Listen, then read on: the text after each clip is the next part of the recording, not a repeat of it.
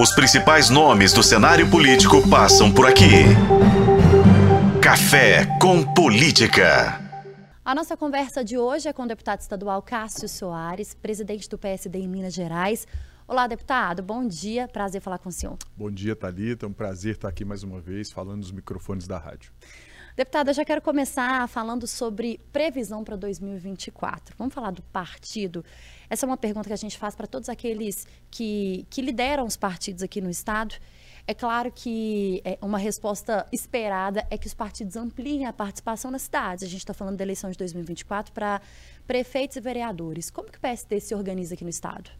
Bem, Thalita, o PSD hoje já é o segundo partido em número de prefeituras é, em Minas Gerais. Nós, há pouco tempo, nós estávamos em quarto lugar, filiamos nos últimos dias vários prefeitos de diversas regiões do estado, já somos o segundo e, sem sombra de dúvida, em poucos dias alcançaremos a primeira posição.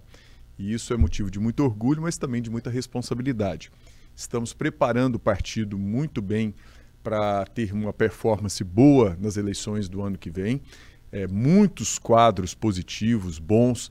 A participação da mulher tem crescido nessa nossa, nesse nosso planejamento de pré-campanha para que tenhamos também candidatas prefeitas e que possam vencer as eleições também e termos essa, esse aumento da participação feminina, mas, sobretudo, é, disputarmos prefeituras e termos bons projetos para a administração para os próximos quatro anos pós-eleição.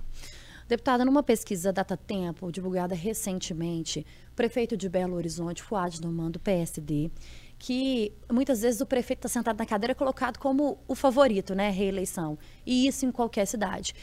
Ele não tem um nível de, de rejeição, mas tem um nível de desconhecimento. Como que o partido avalia isso hoje? Já a estratégia traçada para que fique mais conhecido e de fato se torne o nome favorito à reeleição? Claro, isso é uma oportunidade, na verdade, porque o prefeito sendo desconhecido, o tempo e as divulgações vão torná-lo conhecido. Agora, o que é fator muito importante nesse cenário todo? Avaliação da administração do prefeito Foad de Belo Horizonte. É uma avaliação altamente aprovada pela população belo-horizontina, pela população da capital. E isso, quando as pessoas tomarem conhecimento quem é que está por trás dessa boa gestão, vão saber que o prefeito Fuad é essa pessoa que está conseguindo coordenar a prefeitura, fazendo muitas obras, entregando muitos resultados para a população da capital de Belo Horizonte, da capital Belo Horizonte. Tem uma preocupação, deputado, em relação ao nome do vice? Já há alguma conversa no partido com outras legendas para quem vai ser o vice de Fuad nessa tentativa de reeleição? Ainda não é momento. Hoje, Fuad e o partido está totalmente focado na gestão. Belo Horizonte tem problemas, tem problema de mobilidade urbana, o trânsito hoje ainda é um, um fator que precisa de muita atenção da administração pública, a questão da saúde pública, e o prefeito Fuad está totalmente voltado para a gestão. No momento adequado, nós vamos entrar nesse campo político eleitoral, vamos, já estamos assim é, iniciando conversas com os demais partidos, mas a questão de vice é bem lá na frente, bem adiante, bem próximo do quadro eleitoral há uma preocupação ou há rumores uh, uh, de que a relação no PSD entre o prefeito Fuad Numa e o ministro de Minas e Energia, Alexandre Silveira, não seria uma relação boa neste atual momento. Inclusive, há algumas conversas de que o próprio ministro pudesse colocar seu nome à disposição para a prefeitura de Belo Horizonte. Isso procede, deputado? Não, não procede, são rumores infundados. Nós temos uma relação hoje que eu posso atestar, e aí quem está falando é o presidente estadual do PSD, que tem um ótimo relacionamento com o ministro Alexandre, que tem um ótimo relacionamento com o prefeito Fuad, e o PSD hoje ele está em harmonia, está é, unido em prol de fazer uma boa política para a capital de Minas Gerais. O PSD poderia compor chapa com vices uh, em algumas cidades aqui do estado, por exemplo, Contagem. Poderia compor uma chapa para uma tentativa de reeleição da prefeita Marília Campos, que é do Partido dos Trabalhadores?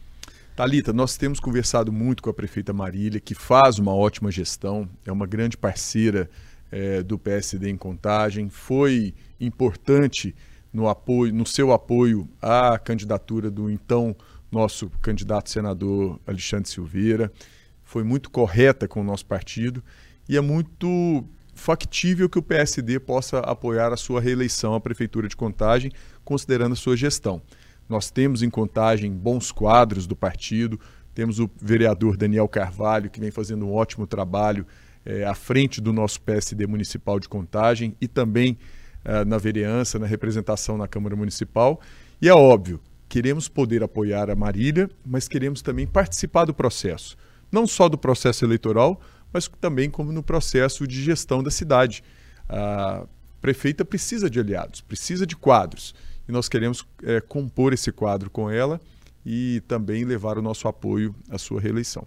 Deputado, vamos virar a chave, vamos falar de Assembleia e Governo de Minas. Primeiro eu queria começar perguntando para o senhor sobre a relação da Assembleia com o governo do Estado.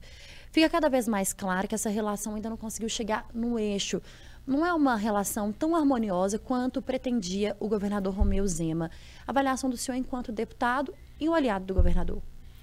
Olha, acho que estamos evoluindo. Acho que ainda estamos distante daquilo que é ideal na relação governo e Assembleia, mas nós estamos evoluindo e caminhando para encontrar esse ponto ideal na relação. Primeiro deles, respeito. É importante que tenhamos respeito por parte do governo, por parte da Assembleia, respeito mútuo, porque são poderes independentes. E nós estamos vindo de um processo recente, Talita, que, que é uma, um processo de independência dos poderes é, e explico por quê. Na verdade, os poderes sempre foram independentes, mas o advento da emenda impositiva. O deputado anteriormente, antes desse advento, nós tínhamos a necessidade da emenda, o governo pagava se quisesse, então o governo tinha um poder e um domínio muito maior sobre os parlamentares, as parlamentares. Nesse momento que nós temos uma emenda impositiva, nós temos uma independência. O parlamentar ele vai ter aquela emenda paga, independente da posição dele, independente do voto naquele projeto de interesse do governo do Estado. Então, outros fatores são colocados à mesa, que é o respeito, que é a atenção, que é o cuidado, que é a coparticipação dos parlamentares nos problemas que Minas Gerais tem e nas políticas desenvolvidas pelo governo do Estado. Então, nesse fator, eu creio que nós estamos evoluindo. É, o que, que falta, deputado, para que evolua ainda mais? Diálogo, muito diálogo, esgotar o diálogo. E semana passada tivemos um almoço com o governador Romeu Zema, eu, os demais líderes, o secretário de governo Gustavo Valadares, e tratamos exatamente disso. O governador se colocou muito disposto a dialogar, ampliar essa relação e, e contatos mais diretamente com os parlamentares, inclusive para entender o processo. É, o governador, apesar de estar no segundo mandato, ele veio de uma área fora política. Então agora ele está ambientando e conseguindo compreender melhor. O RRF, o regime de recuperação fiscal, está sendo tema de discussão. Inclusive, a gente viu uma postura um pouco diferente do presidente da Assembleia Legislativa de Minas Gerais, deputado Tadeuzinho. Ele que tem um tom mais ameno e uma forma de articulação mais fácil colocada pelos deputados, pelos, pelos colegas, mas que deu uma entrevista e que é, a imprensa né, colocou aquilo como algo inédito. Ele disse, é, é, retrucando uma fala do vice-governador Matheus Simões, professor Matheus, de que o regime de recuperação fiscal, ao contrário do que defende o governo, não é a saída para o Estado. É, o que, que o deputado Carlos Soares defende e pensa sobre o RRF? Olha, acho que o RRF é bastante polêmico, é, tem medidas duras, mas até o momento nós não temos outra alternativa. Estamos buscando. Inclusive o presidente Tadeu é, nos reuniu, também os líderes da Assembleia, estamos pensando qualquer tipo de alternativa. Temos alguns fatores que depõem contra. Um deles, o tempo. Nós temos até 20 de dezembro, que é o prazo que a liminar dada pelo STF é, autoriza o governo de Minas a aderir ao regime de recuperação fiscal, via liminar judicial. Agora, até lá, nós temos que dar essas alternativas e colocá-las à mesa. Alguma alternativa que seja melhor. Agora, o que é muito confundido, Talita. Todo mundo acha que o regime de recuperação fiscal é um regime para pagamento da dívida de Minas com a União. E, na verdade, é outra história. O RRF é uma medida que permite o Estado sobreviver por um tempo, ganhar musculatura para poder, então, começar a pagar a dívida com a União. E é óbvio, quando você está rolando dívida para frente, essa dívida vai ser aumentada, conforme vem sendo aumentada ao longo dos últimos anos, porque Minas não está pagando as parcelas conforme deveria, sob força de liminar judicial.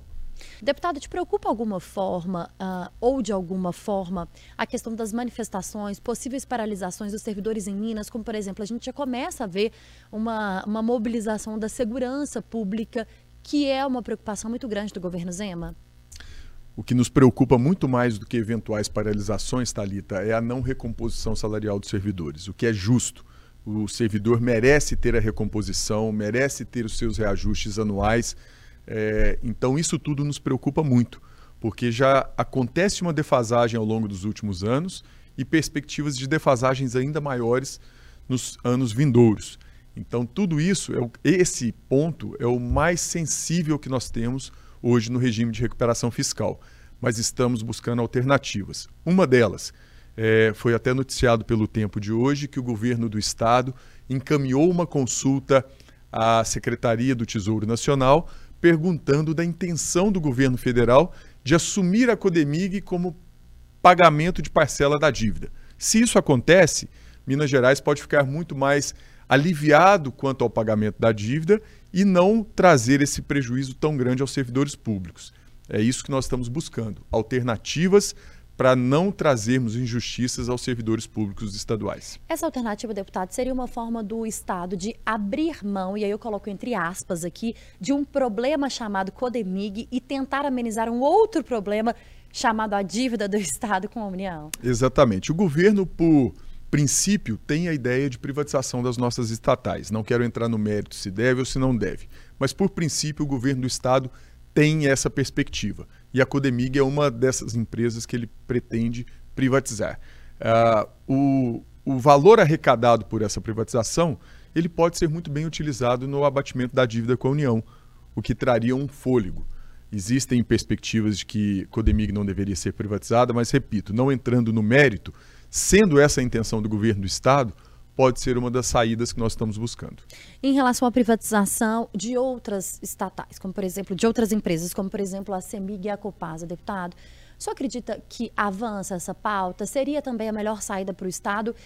E a gente fala de dois serviços é, que nós estamos ouvindo muitas reclamações de deputados que representam o norte de Minas, por exemplo, e até de prefeitos que representam a região metropolitana. Porque se os problemas com a Copasa e com a CEMIG antes eram problemas mais regionalizados, com cidades mais distantes da capital mineira, hoje a gente começa a ver, por exemplo, cidades da região metropolitana, São Joaquim de Bicas e Garapé, que ficam sem água durante seis, sete dias, sem luz durante dois, três dias.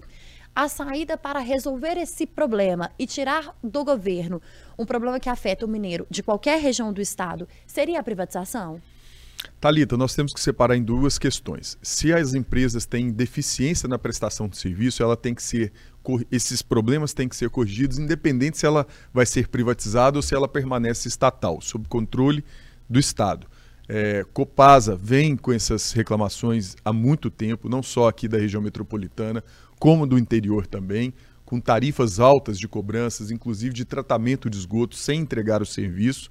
Então, tudo isso é uma questão que está sendo cobrada pela Assembleia para que a empresa possa aprimorar e melhorar. Assim como na CEMIG também. Os investimentos vêm acontecendo, mas ainda estamos muito distantes do serviço de qualidade que a população mineira paga e precisa. Agora, é fato também que o governador foi reeleito, eleito e reeleito governador, com essa pauta muito clara de privatizações. É uma pauta polêmica, é uma pauta longe de estar é, consolidada e ser uma unanimidade, mas nós vamos ter que discutir no momento adequado. Se vai passar o, o, a PEC, a proposta de emenda constitucional, para derrubar o referendo, se não vai, isso vai depender da discussão na Assembleia Legislativa, mas no momento adequado. Hoje, estamos todos nós focados sobre a determinação do presidente Tadeu, sobre os demais líderes na discussão do regime de recuperação fiscal. Deputada, a gente falava sobre a relação, né? É, interno do PSD e a relação da Assembleia com o governo de Minas. Eu queria passar para a relação do PSD com o governo federal. A gente já te perguntou isso aqui em alguns momentos no Café com Política na FM O Tempo. É, o partido está satisfeito com a representatividade dentro do governo federal? A gente tem o ministro de Minas e Energia, Alexandre Silveira, que é o representante do partido lá em Brasília. Está satisfeito? Poderia ter mais? Busca alcançar mais alguma participação? Bem, Thalita, o PSD ele aceitou os convites que foram feitos pelo presidente Lula. Ministro Alexandre Silveira na Minas Energia, nós temos o senador Carlos Fávaro no Ministério de Agricultura e temos também o André de Paula na, no Ministério da Pesca. E dentro daquilo que nós fomos convidados a participar, estamos fazendo muito bem. Os três ministros trabalhando muito bem, entregando bons resultados. Inclusive, hoje, o ministro Alexandre Silveira está em Belo Horizonte, acompanhado do presidente da Petrobras, num evento na FIENG, para discutir sobre a questão do biocombustível e tantas outras políticas energéticas importantes para Minas Gerais.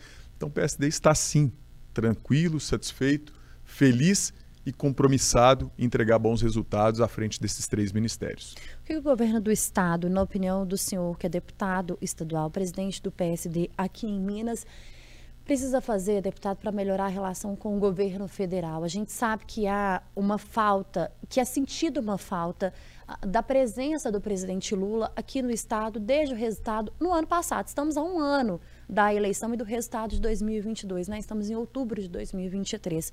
Essa falta é sentida, essa briga é cada vez mais fomentada, às vezes com uma fala aqui, uma fala ali, inclusive entre o ministro Alexandre Silveira e o próprio governador Romeu Zema. Há uma forma de amenizar, de apaziguar essas relações? Sem dúvida, Thalita. Eu acho que o diálogo é o melhor caminho, sempre será o melhor caminho da política e não vamos deixar de lado que existe uma diferença ideológica muito grande do governador Romeu Zema para o presidente Lula. Né, cada qual trabalhando em campos ideológicos diferentes, muito distintos, mas isso não impede de ter um bom relacionamento, de ter um bom diálogo e contatos, considerando que os, o, a população que é administrada pelo presidente Lula, que é, são todos os brasileiros e brasileiras, e aqueles que são administrados pelo é, governador Romeu Zema, todos os mineiros e mineiras, eles não precisam ficar reféns de diferenças ideológicas nós temos por responsabilidade, seja qual campo político nós estivermos atuando, trabalhar pelas políticas públicas que vão melhorar a vida das pessoas. Eleição passou e fica para trás. Nós temos a responsabilidade de levarmos o melhor. E esse diálogo, ele não é um capricho pessoal, ele é uma responsabilidade que nós temos. O senhor acredita que a população consegue hoje fazer essa diferenciação ideológica entre esquerda e direita, abrindo os olhos para espaços e para políticos que representem um campo mais o centro? Eu acho que cada vez mais é, esses campos ideológicos eles fomentam essa separação e essa divisão. Mas a população ela vem percebendo isso e o equilíbrio ele vem sendo cobrado cada vez mais. Não é à toa que o nosso PSD tem crescido, porque por ser um partido de centro, nós estamos tentando buscar esse equilíbrio, buscar essa sensatez e a razoabilidade. Pautas ideológicas, elas são respeitadas, mas elas não podem pautar o que sobressai na vida das pessoas. O saneamento básico, a saúde de qualidade, o asfalto bem colocado na rua, a educação para as nossas crianças e jovens na rede pública, e tudo isso não pode ser sobreposto por questões ideológicas. Essa tentativa de construção desse centro para tirar essa ideia dessa ideologia que dividiu o país, né, deputado? Inclusive com notícias que a gente sempre falava aqui na FM Tempo que a gente não gostaria de dar, né? Pessoas que praticavam a violência, inclusive com resultados em mortes, exatamente por representarem um lado A ou um lado B, a esquerda ou a direita no Brasil. Essa construção desse centro, que é sempre notada quando a gente tem uma eleição presidencial, por exemplo, e a gente chama da terceira via, que não é construída, ela tenta ser construída agora com o PSD, por exemplo, pensando em 2026 para cargos de uh, senadores, governadores e até presidência? Sim, o PSD ele sempre vai se colocar à disposição e levar adiante uma mensagem dessa sensatez, equilíbrio. Nós temos hoje um presidente nacional muito equilibrado e conhecido como um dos maiores articuladores políticos, que é Gilberto Kassab. Nós temos hoje o presidente do Congresso Nacional, Rodrigo Pacheco, que demonstrou toda a firmeza necessária quando foi instado a isso. Está sendo elogiado, inclusive, pela atuação. Exatamente. E hoje, é, inclusive, trazendo o equilíbrio entre os poderes, né? Pautando é, projetos importantes no Senado que trazem esse equilíbrio entre os poderes, especialmente o poder judiciário.